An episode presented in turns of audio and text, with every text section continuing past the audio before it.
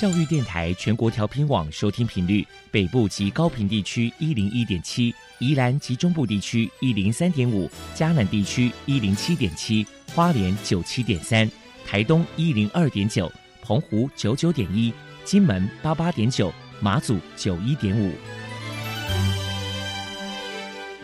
爱是包容，爱是牺牲，爱是分享，爱是服务。因为爱，特殊教育充满了无限的可能。用爱关怀身心障碍同学的未来，用心倾听资赋优异子女的心声。欢迎老师、家长、同学们，大家一起加入特别的爱这个大家庭。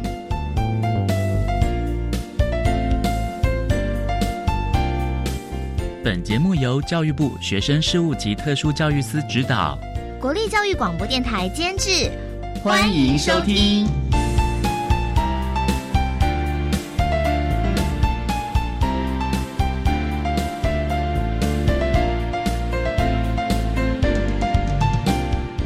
为爱，我们在空中相会。欢迎您再度收听《特别的爱》，我是小莹。这个节目在每个星期六和星期天的十六点零五分到十七点播出。在今天节目中，将为您安排三个部分。首先，在“爱的小百科”单元里头，波波将为您安排超级发电机单元，为您邀请新竹县智障福利协进会的总干事罗燕珠罗总干事。为大家介绍新竹县智障福利协进会的相关服务，希望提供家长、老师可以做参考。另外，今天的主题专访为您安排的是《爱的随身听》，为您邀请获得一百一十年教育部优良特殊教育人员荣耀的国立苗栗特殊教育学校学府处的主任吴宣峰吴主任，为大家说明最重要的能力，谈高中教育阶段。智能障碍学生职业技能教学的策略以及职涯发展建构的重点，希望提供大家可以做参考了。节目最后为你安排的是“爱的加油站”，为你邀请获得一百一十年教育部优良特殊教育人员荣耀的国立园林高级家事商业职业学校特教组的组长刘应玲刘组长，为大家加油打气喽！好，那么开始为您进行今天特别的爱第一部分。由波波为大家安排超级发电机单元。超级发电机，亲爱的家长朋友，您知道有哪些地方可以整合孩子该享有的权利与资源吗？不论你在哪里，快到发电机的保护网里。特殊教育往往相连，紧紧照顾你，一同关心身心障碍孩子的成长。Hello，大家好，我是 Bobo。今天的超级发电机，我们特别邀请到。新竹县智障福利协进会的总干事罗燕珠女士来跟大家介绍一下协会的相关服务。首先，先请您说明一下新竹县智障福利协进会的成立背景，还有服务宗旨是什么呢？我们新竹县智障福利协进会成立于民国七十八年八月五号。那当时候呢，是由一位呃竹东高中的国文老师，他自己家里面有一个特殊儿。那在照顾的过程有许多的辛苦哈，跟不理解的地方。那他四处求救哈，四处去找。后来呢，他就想说，哎，是不是把这群家长哈找出来，成立一个协会，让这群家有特殊的家长彼此有个机会哈，可以一起来认识，一起来寻求更好的方式来照顾这群特殊儿。所以当时候呢，这个老师哈，他就找了几个家长，然后去拜访。像也有从那个新竹县政府这边得到一些名单哦，然后去拜访，然后把这群家长找出来，就成为一个家长组织。刚开始呢，主要就是针对这群特殊孩子提供服务，因为这些孩子们呢，他们都是脑伤的部分哈，生下来呢，他们基本的条件就跟一般人不一样，他们都需要透过家长的协助，所以呢，他们就有感觉到说。家长本身呢，都需要再教育、再学习，所以刚开始他们就设立一个很简单的目标哦，就是希望在这个陪伴孩子的过程里面哈，能够提供许多比较实质的协助，呃，就身心障碍者、就智能障碍者方面哈，简单来说就是就医、就养、就学，哦，到后来就业这四大方向的服务啊。接下来，请您介绍一下新竹县智障福利协进会提供了哪一些服务项目？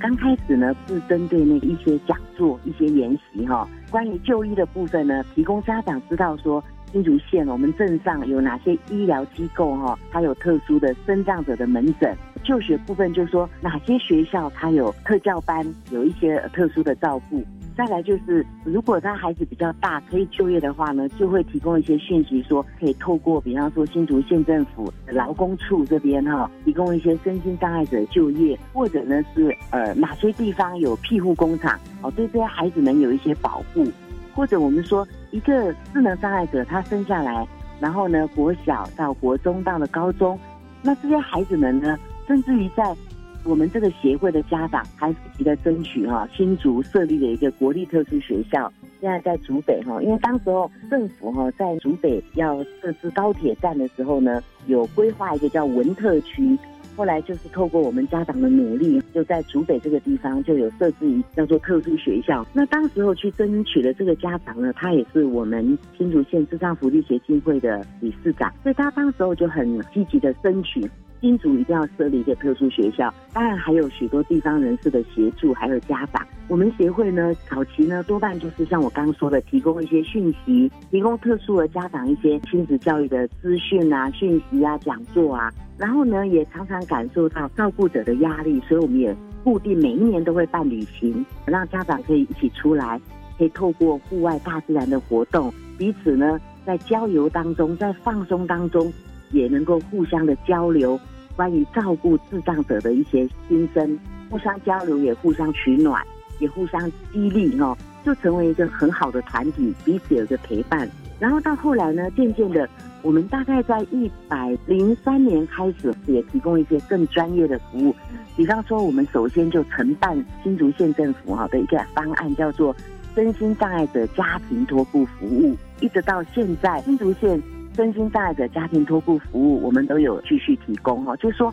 有些父母呢，他要上班，他无力照顾孩子，那么他就可以把身心障碍者呢托在接受过我们单位提供训练的家庭托顾员家中。那一直到一百零八年呢，我们除了这个服务以外，我们还开办了叫做身心障碍者社区式日间照顾服务。这是一个白天八小时的服务，这个服务对象呢，就是十八岁以上。领有身心障碍者证明的，可以一起来到我们日间照顾中心。它是不提供住宿的，只有提供白天八小时的服务。这个服务的特色就是说，智障者大概最高了哈，就只能读到高中毕业嘛。之后他们要去哪里？能够就业的就进庇护工厂或者一般职场。那不能就业的多半都是被放在家中，就是待在家里啊。那社区式日照中心的成立呢，它有一个最大的优势，就是让这些孩子们呢离开学校以后，能够延续他在学校的生活。这个日照中心它是社区式的日照，所以呢它是就近性、可近性，而且是当地以他熟悉的环境设置这样的一个中心。这些孩子们来到中心以后呢，他们就透过团体生活的方式，我们老师们呢周一到周五都会安排一些不同的课程给他们。好比说，让他们练习人际的互动礼仪呀，或者两性有没有男女性别的界限呐，生活的自理呀，刷牙洗脸呐，有没有到位啊？也老师们也训练他们自己洗头发啊，可以的也自己学习剪指甲。那他们有时候也会互相帮忙。那这样的一个周间的课程设计呢，也会有一些所谓的休闲娱乐、体适能啊，找一些那种美术方面的体验。那主要是说，让这些孩子们第一个有地方去。第二个有团体生活学习，第三个呢减轻他家庭的照顾压力，让父母可以安心上班。这些孩子们呢，他们也会在同性质的团体当中，他们也得到认同，也可以寻找所谓的肯定感，或者是说有朋友有伴这样子。所以日照中心呢，我们从一百零八年成立到现在哈，我们就是在持续半年。那刚讲的这个叫东站日照中心哦，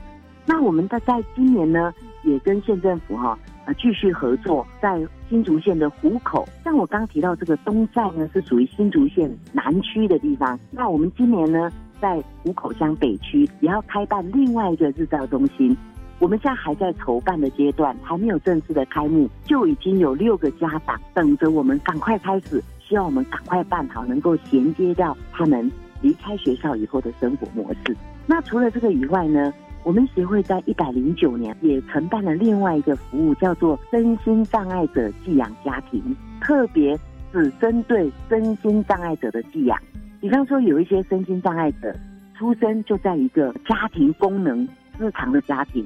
那这样孩子你要把它放在哪里？那政府呢就把这样的孩子接出来，交给我们协会。那当然之前呃有先辅导我们协会去开办一些继爸继妈寄养家庭的爸爸妈妈的课程训练，拿到证照以后呢，由新竹县政府直接受证。那这样的孩子呢就来到我们的继爸继妈家。我们目前这样的寄养儿童啊哈，接受我们单位的服务有四位，分别在不同的继妈继家。那这是比较特别哈，这个叫做身心障碍者寄养家庭。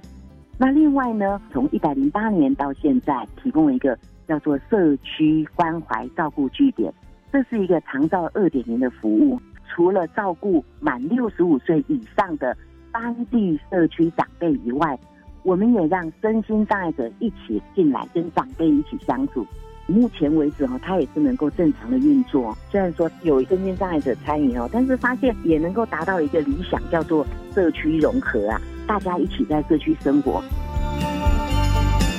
最后，请您谈一谈新竹县智障福利协进会在未来有哪一些计划呢？新竹县哈，我们有十三乡镇嘛，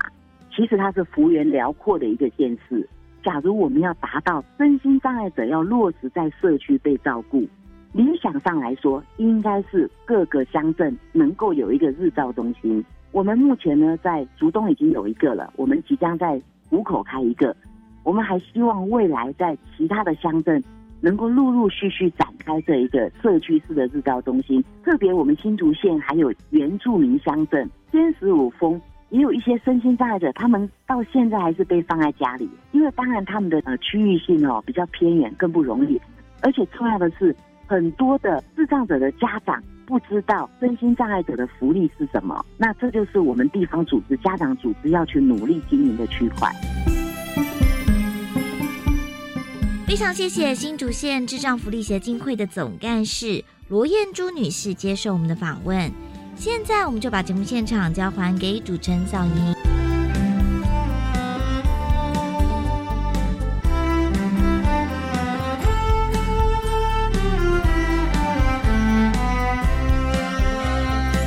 谢谢新竹县智障福利协进会的总干事罗燕珠罗总干事以及波波为大家介绍了新竹县智障福利协进会的相关服务，希望提供家长老师可以做参考喽。您现在所收听的节目是国立教育广播电台特别的爱，这个节目在每个星期六和星期天的十六点零五分到十七点播出。接下来为您进行今天的主题专访，今天的主题专访为你安排的是。爱的随身听为您邀请获得一百一十年教育部优良特殊教育人员荣耀的国立苗栗特殊教育学校学府处的主任吴宣峰吴主任，为大家分享最重要的能力，谈高中教育阶段智能障碍学生职业技能教学的策略以及职涯发展建构的重点，希望提供家长老师可以做个参考啦。好，那么开始为您进行今天特别的爱的主题专访。爱的随身听。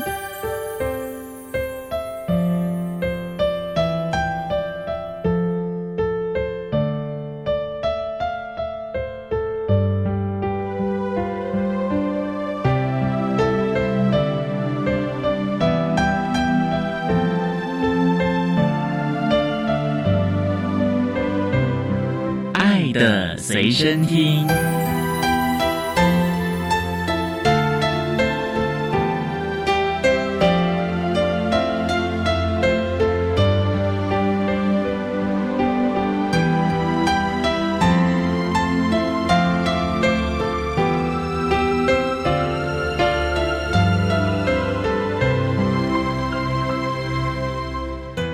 将邀请获得一百一十年教育部优良特殊教育人员荣耀的国立苗栗特殊教育学校学府处的主任吴宣峰吴主任，主任您好，主持人及各位教育广播电台的听众，大家好。今天啊，特别邀请主任为大家分享最重要的能力，谈高中教育阶段智能障碍学生职业技能教学的策略以及职涯发展建构的重点。那首先呢，请吴主任为大家介绍国立苗栗特殊教育学校是在苗栗什么地方呢？国立苗栗特殊教育学校位于在苗栗市的经国路上，紧邻非常著名的后龙溪旁边，交通非常的便利，接近国一跟国三的高速公路，是一个非常优美的一个学校。所以它其实是在还蛮热闹的一个市中心喽。它算是一个市中心，也算是一个比较偏郊外的地方，但是交通往来非常的方便。学校成立多久了？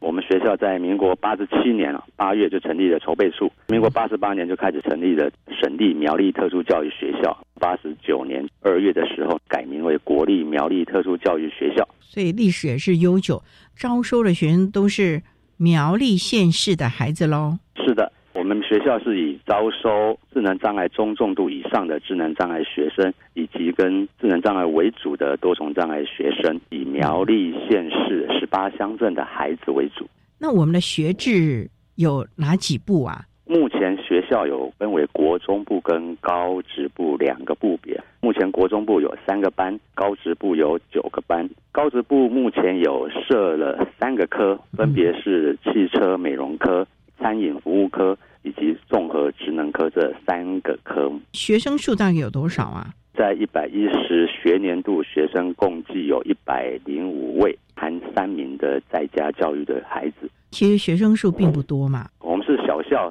小而美。最重要就是在国中阶段，到了高中教育阶段，希望孩子们能够有一技之长。所以，我们苗特的孩子基本上是以就业为主喽。特殊教育学校一般来说，教育的宗旨跟教育目标是希望协助孩子以后未来能够有独立自主的生活能力。教育主要的目标是希望孩子能够进入职场，以就业为导向。可是苗栗地区的工作机会多吗？这要看我们所选择搭配的职种是什么。那目前我们学校也会依据苗栗县就业的趋势，在我们的教学课程里面会做一些安排。要因应当地职场的现况，是的，适当的调整，看看孩子们有哪一些的工作机会，所以你们就配套措施喽。是的，依据我们一零八课纲，我们也会发展一些我们学校的校本特色的课程，来协助学生毕业后能够融入职场、融入社区，有独立自主的生活能力。那我们的校本课程是哪一些？因为苗栗地区客家族群比较多嘛。那你们的餐饮是不是就以做客家美食为主了呢？因为我们现在餐饮服务科分成两个技能领域，一个是餐饮制作的技能领域，跟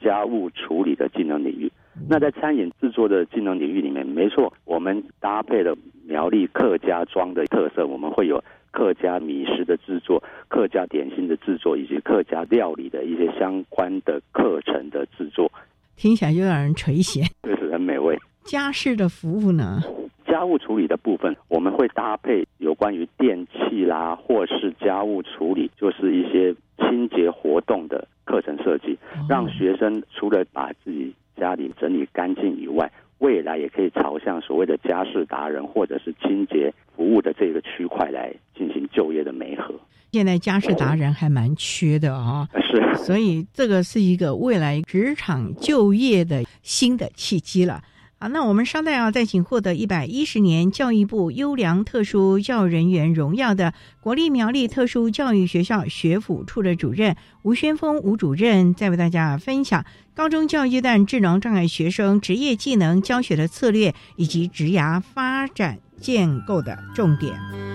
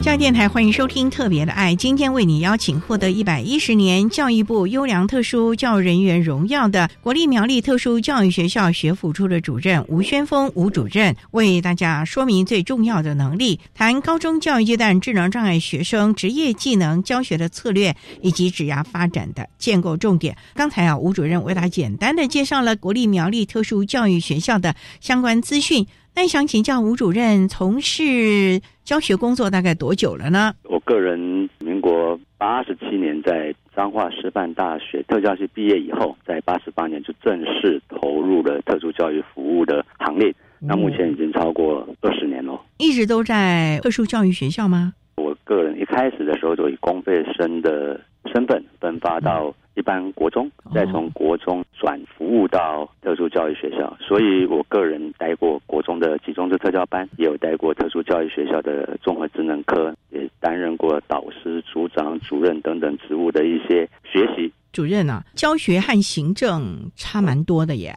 其实哈，教学跟行政都是为了孩子在服务了，本质上他的工作特质当然有一些比例上的不同，但老师的身份还是以教学为主。行政来协助教学。主任也想请教，像我们苗特的孩子啊，都是经过十二年市性辅导安置进到苗特的吗？是的，应该是说我们要把这个十二年的市性辅导安置，现在目前它的名称叫做市性辅导安置，在高中职的学校里面。那想请教，如果说孩子当初啊在安置的时候，是真的针对了他的性向。或者是能力安置的学校，是不是对孩子的适应和学习是有很大的帮助的呢？目前来讲，我们国内在身心障碍学生的视线辅导安置呢，分成三个简章、三个管道，分别是安置在特殊教育学校的一个简章，第二个就是安置在高级中等学校集中式特教班的简章，第三个是安置于高级中等学校这三种简章。孩子呢，应该要选择适合自己的简章来报名，并且以自己的兴趣为选填志愿最主要的依据。我们如果以安置在高级中等学校的孩子，他所属于的是非智能障碍类的孩子，那他在选填志愿的时候，最主要还是要依据孩子的性向以及他的兴趣为依归，要跳脱所谓明星学校或者是一些热门科系的迷思，妥善规划属于。适合学生发展的相关科系为他升学最主要的考量，所以我们苗特的孩子基本上应该是以就业为主了。是，所以孩子职涯的发展的观念，家长就要及早的来因应以及建构了。是，那我们稍待啊，再请获得一百一十年教育部优良特殊教育人员荣耀的。国立苗栗特殊教育学校学府处的主任吴宣峰吴主任，再为大家说明高中教育阶段智能障碍学生职业技能教学的策略以及职涯发展建构的重点。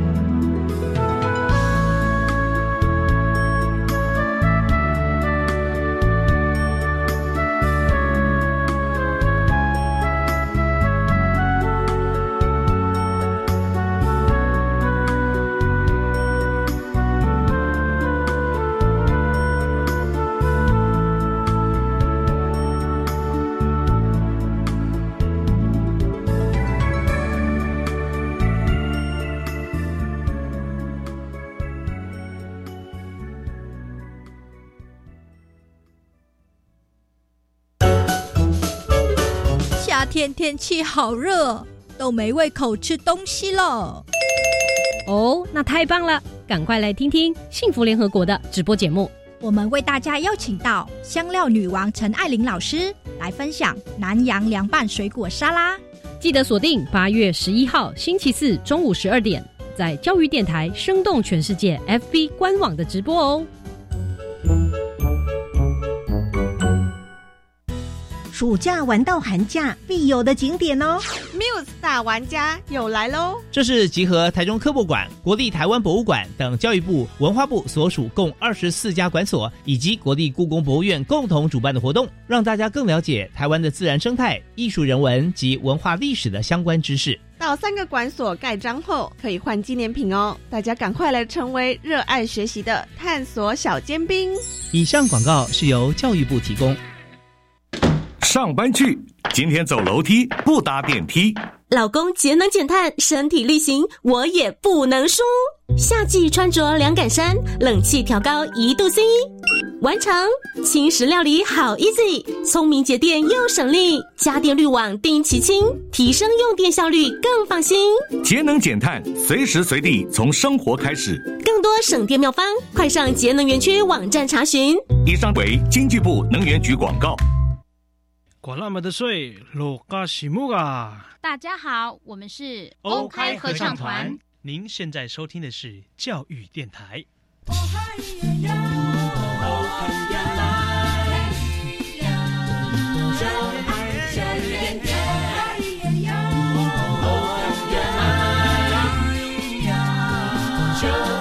教育电台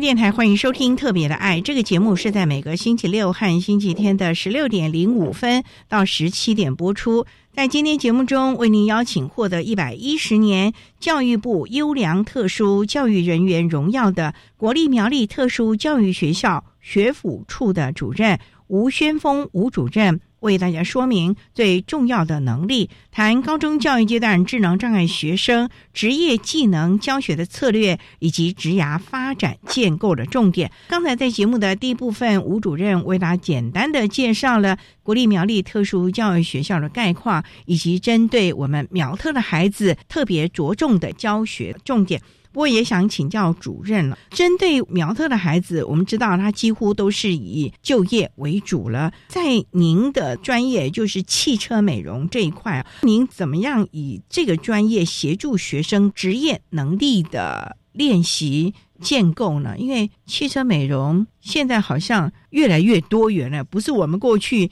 看的光是洗车而已喽。是的。苗栗特殊教育学校目前有三个职种，我个人是任教在汽车美容科。当然，影响孩子在汽车美容成功就业的因素有很多了，包括学生就业的意愿啊、能力，还有他的工作态度。那当然，学校的课程安排是不是能够以他所需要的核心课程来做安排，包括他技能领域的一些教学，还有他交通能力一些训练、职业态度的培养等等，都会影响到孩子们未来就业。成功与否的一个关键。苗栗特教学校汽车美容科的孩子会依照一零八课纲相关的规定跟学分的一些要求，从高一开始，从实物实作循序渐进安排一系列的课程供学生来学习。高一这个阶段，我们会着重学生在车辆外部跟内部清洁的一些相关的技能。在高二的时候呢，我们会进阶到汽车美容的一些实作课程。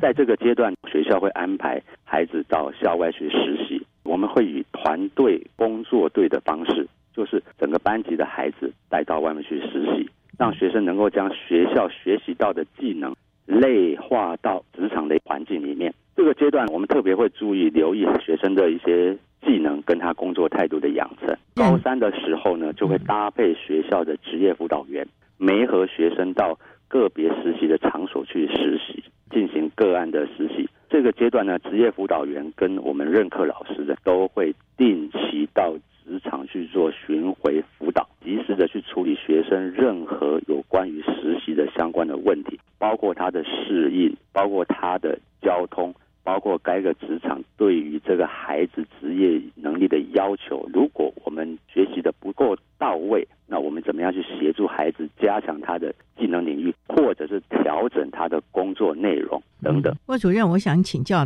像你们汽车美容科的孩子，是高一一进学校就要了解孩子对这个职场、这个职业产业，他有这个能力呢，还是你们要看他的体力等等的呢？这不是随便来的，因为这些都是蛮耗体力的劳动工作耶。是，陈鲁刚刚跟各位报告的，就是孩子在入学我们学校之前呢，在国中的时候，学生要报名特教学校，或者是经过。知行辅导安置的能力评估之后，到特教学校来的孩子呢，在学生入学前，我们会请家长来选填他的科别。那这个阶段，我们会请国中端的老师依据学生的优势的学习能力，那他的学习状况、性向以及跟兴趣等等这些因素来协助家长去选择适合他的一些科来做选填。孩子在新生报道的时候，我们学校就会马上进行初步的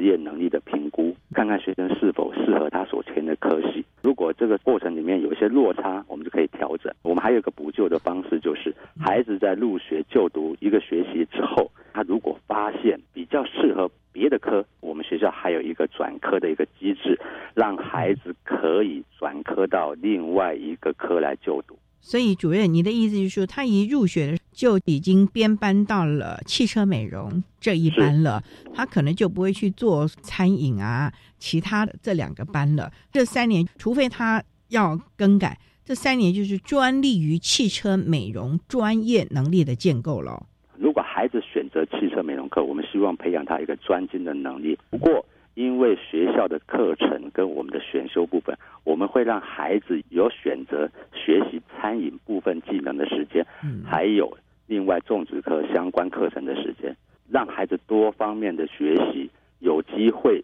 接触不同的职种，但是还是以他主要的汽车美容科的发展的脉络去培养孩子的专业能力。郭主任，我就很好奇，汽车美容啊，要有实际的车子可以来洗啊，实际的操作。那你们有相关的教学教具吗？还是老师们的车子都得拿来奉献一下？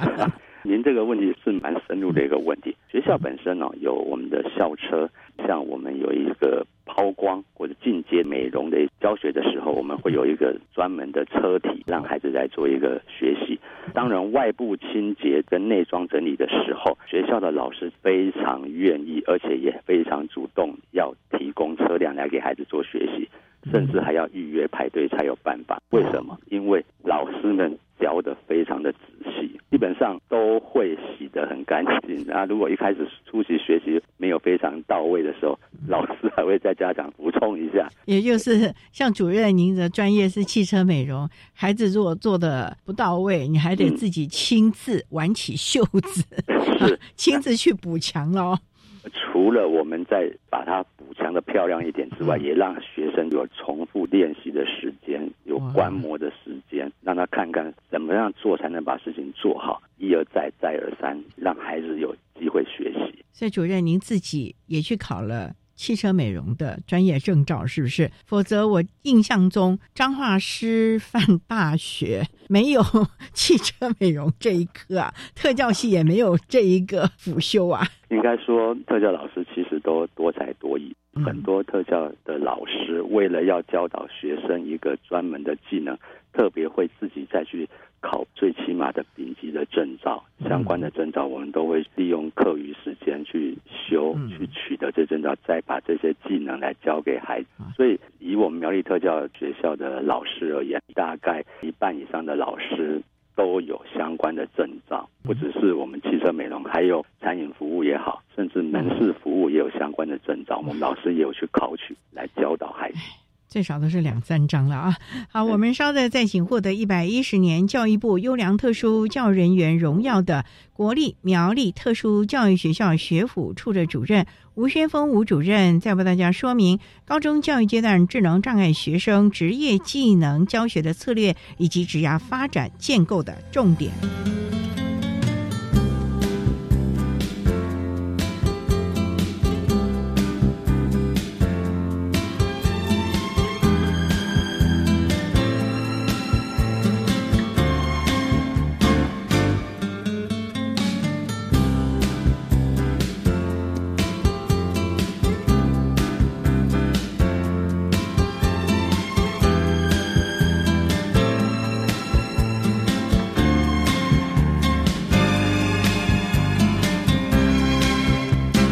电台，欢迎收听《特别的爱》。今天为您邀请获得一百一十年教育部优良特殊教育人员荣耀的国立苗栗特殊教育学校学府处的主任吴宣峰吴主任，为大家说明最重要的能力，谈高中教育阶段智能障碍学生职业技能教学的策略及职涯发展建构的重点。刚才啊，吴主任为大家说明了。在汽车美容啊，我们苗特重点的职业技能的养成啊，那想请教了，你们是真的在实习的时候会让孩子们到真正的汽车美容或者是洗车厂去实习吗？苗栗特教的学生会直接到加油站的洗车厂或者是私人的洗车厂去做实习，我们会把它分成不同的实习环境去学习。比方说，如果今天我们的工作队带孩子，或者是个案带孩子到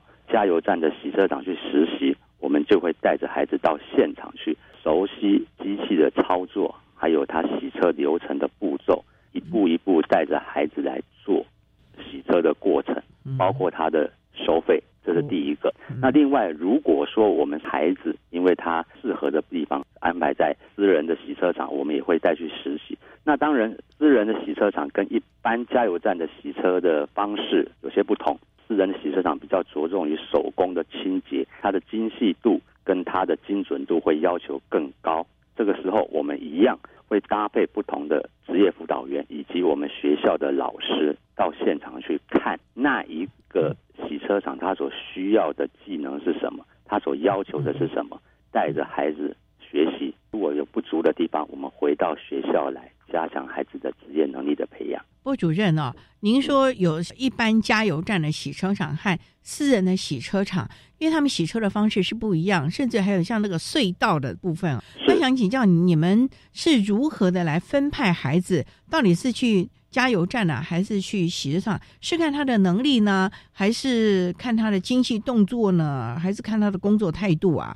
怎么样去让孩子分别到加油站或者是私人洗车场？首先，我们会考量的第一个是孩子的能力，跟他现在他已经具备了什么样的能力，包括他的应对进退，他的沟通能力。当然，如果说目前他的能力是非常好的，沟通能力是 OK 的，原则上我们会以加油站的洗车场为主。为什么嘞？因为加油站洗车场它的量是非常的大快。以我们苗栗地区来讲，我们孩子很多就业的地方在投份，投份加油站它是全国前三名的洗车量。这些孩子他必须要具备融入适应职场的能力。我们会优先以能力好的孩子到加油站的洗车场。这个能力大概还包括了体力吧？车是一个体力活，没错，而且是一个非常需要耐力跟坚持的一个工作。所以在就学期间呢，我们会透过相关的活动，比如说体适能的体育课，还有弹性学习时间，我们会加强学生体能的训练。体能训练不会只有简单或者是单调的一些活动，我们会设计各样不同的，比如说足球的活动、滚球的活动，透过不同的体育活动来增加学生的体适能，让他有相关足够的能力去应应这样子的一个活动。另外，我们还有课后班，就是我们每学期、每学年都会跟教育部国教署来申请相关的经费，带孩子来进行课后班的学习。那这个课后班学习包括技能，就是像洗车，我们会加强洗车课程，另外也加强他体能的训练。还真的是要面面俱到。不过我也很好奇，像在这种加油站或者是洗车场这样的工作情况，其实要听得懂指令哎，而且。要配合度，甚至于服从度要够的了。这个部分你们怎么来建构孩子？因为其实学校都比较包容，可是，在职场哦，孩子要面对消费者可能不理性的一些要求。或者是学校上课时间到了，还有下课钟响。可是我们洗车不能说现在是十点五十分了，我们可以下课，车子洗一半，我要休息十分钟啊，应该不行吧？你们要怎么来训练孩子呢？关于这个问题，这都是我们长久以来在推动学生就业常常面临到的一个问题，就是学校的环境跟职场的环境不一样。不可讳言，孩子第一次。或者初期到职场的时候，就是刚刚主持人提到的到加油站的部分，学生确实会不习惯这样子的工作环境，包括每一天要上班，包括早上八点或七点半要上班，一直到下午四点下班，这么长的工时，孩子确实会不适应。那学校解决的方式或者是应对的方式呢？基本上，第一个我们会用职业辅导员直接进到现场去协助他适应那一个环境。第二个，我们会在学习的过程里面，在他在学校的时候特别提醒他有关于职业态度的问题，以及学校跟职场不同的地方在哪里。那第三个，我们会请家长协助配合。假使说今天孩子在实习的过程里面需要准时啊，或者是每天要到班这个状况的时候，我们会请家长来协助配合，把孩子带到那个现场，甚至家长也会在现场去协助孩子融入那个环境。最后，我们觉得学校端会做好跟那个雇主，就是加油站那边做好一个双向的沟通，也会请站长那边来协助学生。如果孩子他有任何的问题，立即通知我们学校，我们会去做一个相关的协调处理。通常愿意雇佣我们这些孩子或者提供我们孩子实习的加油站，那他都对孩子有相当的认识，所以相对的。他们会让孩子有更多的时间融入那一个工作环境里面，也都特别的有爱心了。稍待再请获得一百一十年教育部优良特殊教育人员荣耀的国立苗栗特殊教育学校学府处的主任吴宣峰吴主任，再为大家分享高中教育阶段智能障碍学生职业技能教学的策略以及职涯发展建构的重点。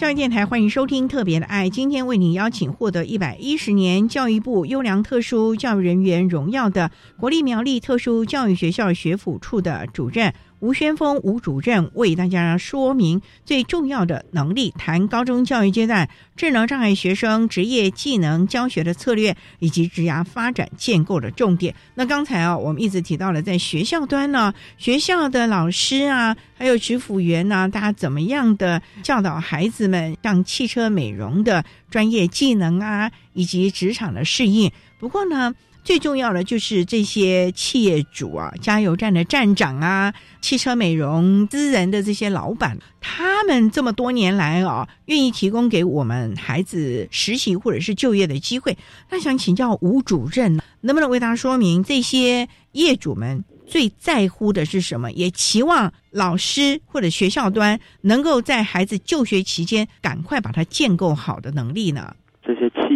包括加油站或者是私人洗车场这些老板们，他们最需要的或者希望学校在就学期间提供给孩子们的一些训练，第一个当然是他的技能问题，第二个最重要的就是孩子的工作态度，包括守时或者是情绪的稳定。我们许多学生在职场就业的时候，他的问题不在于技能的养成，就是他的能力，他其实都 OK，可能只是速度慢了一些。但是他最主要问题常常出现在他的工作态度，或者是时常不到班，或者是比较没有守时的观念。这个部分，学校在教学的过程里面，我们就会特别定一个形式力，让学生学习几点应该到班，学习那个时间的守时。第二个就是工作态度是需要长时间的一些培养。当然，工作态度除了在学校的要求以外，就是包括我会要求学生在学习的时候，你必须要完成这个工作，你才能够进行到下一阶段，或者是你完成这个阶段工作的时候，你才能够有一些奖励或者是休息。在学校端要这样做，我们在跟家长沟通的时候，也会希望家长。配合学校这些运作，包括我们会办理相关的亲子讲座，邀请要去实习的家长们到学校来。我们会统一跟他做一个说明，未来孩子在就业的时候，家长应该怎么样配合或者协助这些孩子有一些良好的工作态度，包括要督促他。假使说他今天想要偷懒，或者他今天有一些什么状况不想倒班，我们还是要让他倒班，要学习说服他，或者是给他一个正确的方向，不能够说孩子说他不到班，家长就心疼说啊那就太辛苦不要去啦，这样对孩子的就业不会有帮助的。这个是我们希望家长来配合的部分。我们也知道，我们很多的孩子是属于弱势或低社经的家庭出来的。家长本身也有些障碍，没有办法去协助。这个时候，学校老师跟我们的职业辅导员的功能又来了，就是职业辅导员甚至会到他家带他去工作场所。当然，这个不是长期性的，只是在支持的阶段里面会协助他来做。当然，我们也会要求，也请企业主来协助。如果学生确实没有到场，或者是他工作态度不是很好的时候，一定要联络我们学校，让我们学校可以及时去做处理。以上是大概的说明。当家庭功能比较弱势的时候，这个时候真的就要靠学校和企业主一起来协助这个孩子尽早的独立了。不过呢，你们会不会去注意到这些实习场域的安全，例如性平啊？因为我们常常有很多的孩子啊，学校乖乖牌，结果到那里遇到了不好的同才啊，带坏了不良的行为啊。这部分你们有没有特别的注意，或者请企业主多多的协助一下呢？这个问题确实会发生。学校环境跟职场的环境确实是不一样。那我们在寻觅实习的地方或者孩子就业环境的时候，都会到那个点去勘察、去访谈、去了解。接下来我们也会对企业主以及他工作的同才来做一些性平的宣导。确实，我们有做到这一块。当然，到一个职业环境，当然就是融入那个环境里面。社会上原本就充满许多不同的挑战跟不同的。人，所以学生也必须去学习怎么样去跟这些不同的人相处，怎么样去分辨可以做的、不可以做的事情，就需要我们学校的老师跟家长随时注意孩子们的状况。假使学生在就业的过程里面有一些偏差行为或者是一些不当行为出现的时候，我们马上要进行后续的一些辅导跟教育。当然，如果真的情况比较严重，我们会暂时先把孩子带回，重新再联合。如果那个环境确实不适合那个孩子的时候，我们宁愿不要这个点，也要把孩子让他到另外一个点，或者是把他留在学校里面再做相关的教育。准备好了再出发。不过主任啊，苗特这么多年来一届届的毕业生，他们的就业的状况如何？稳定吗？就业稳定度对特教学校的孩子来说，确实是一个大挑战。苗栗特教八十八年成立到现在，那么多的毕业生哦。如果以汽车美容这一块来讲，我们有学生已经就业了十五年到十六年，都持续在那个职场上工作。当然，我们讲的是最多的孩子的就业，我们会追踪三年以上。那目前为止，我们都一直在联系相关的地方，就是我们在确认孩子有没有到。即便他毕业很久了，我们的职业辅导员如果有在邻近地区的时候，他还是会绕过去那边给我们孩子做一些鼓励啊。学校本身，我们每年的校庆的时候。都会颁奖给这些在职场上工作表现优良的。我们有分成两年的啦、五年的啦、十年的啦，甚至十五年的孩子，我们都会请他们回来颁奖，鼓励他们。这也是我们增强他们持续在职场上学习的一个动力。但主任，这些孩子后来会不会成为他们家庭主要经济来源？以及这些孩子当他的就业稳定的时候，是不是对他个人的自信心，甚至于他的生活目标啊，感觉这个孩子也快乐了很多，有一个方向了呢？这个是绝对肯定的一个答案。我们有许多的个案的学生呢，他就是家里面唯一的经济来源。像我们有一位孩子，他在加油站的洗车场，他平均这样的工作，因为他工作都很顺，然后他每天排班都有去，那老板、企业主也对他的排班有特别的安排。他现在基本上他的收入大概就是一般我们上班族将近三万块左右的一个收入。其实对那个家庭，他就是一个主要的支持者。第二个，孩子因为有一个稳定的工作、稳定的收入，所以他会开始规划他想要做什么。他想要买什么，他可以用这笔钱去家里或者他自己有获得更好的生活品质。这个时候你跟他在谈话的过程里面，你就会发现他眉开眼笑了。应该说他充满着自信心啊，跟他一开始入学的时候那整个的态度哦，或者他的转变是非常明显，是正向的。针对我们这群特殊的孩子，我们真的是要一步一步的仔细的带领他们了，因为他们未来的成就其实是影响到他自己还有。他的家庭了啊！好，那我们今天啊也非常的谢谢获得一百一十年教育部优良特殊教育人员荣耀的国立苗栗特殊教育学校学府处的主任吴宣峰吴主任，为大家分享了高中教育阶段智能障碍学生职业技能教学的策略以及职涯发展建构的重点。非常谢谢吴主任的分享还有说明，谢谢您主任。谢谢谢谢主持人，也谢谢各位听众，谢谢。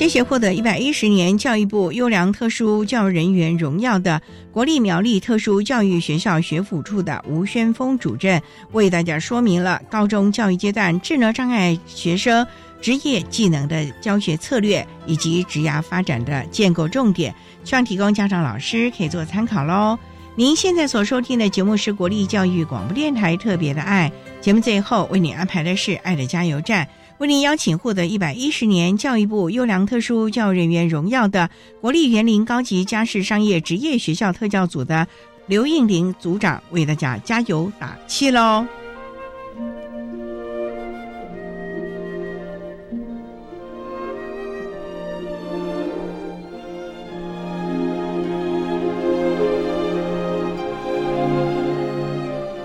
爱的加油站。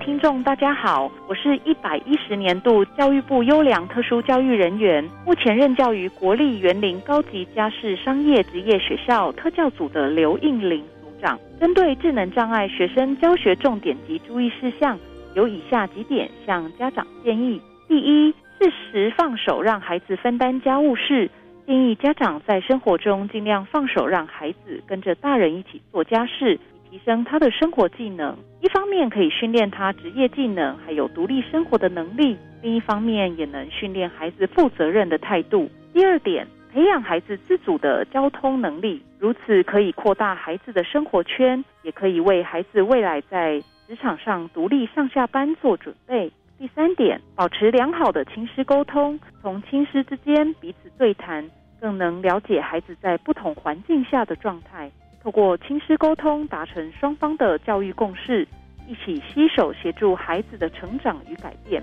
以上提供大家作为参考，谢谢大家。